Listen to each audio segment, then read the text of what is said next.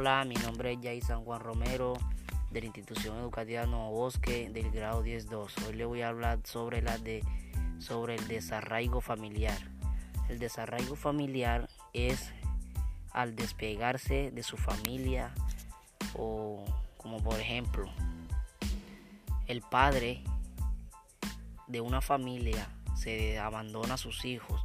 Ese es el derraigue porque se separa de, de, su familia y llega un momento a otro de que él comienza a extrañar a su familia, como por ejemplo otro caso.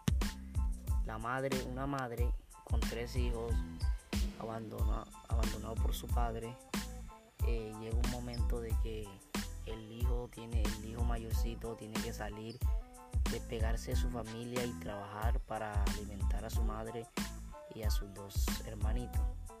Por eso eso es el des, desarraigo familiar.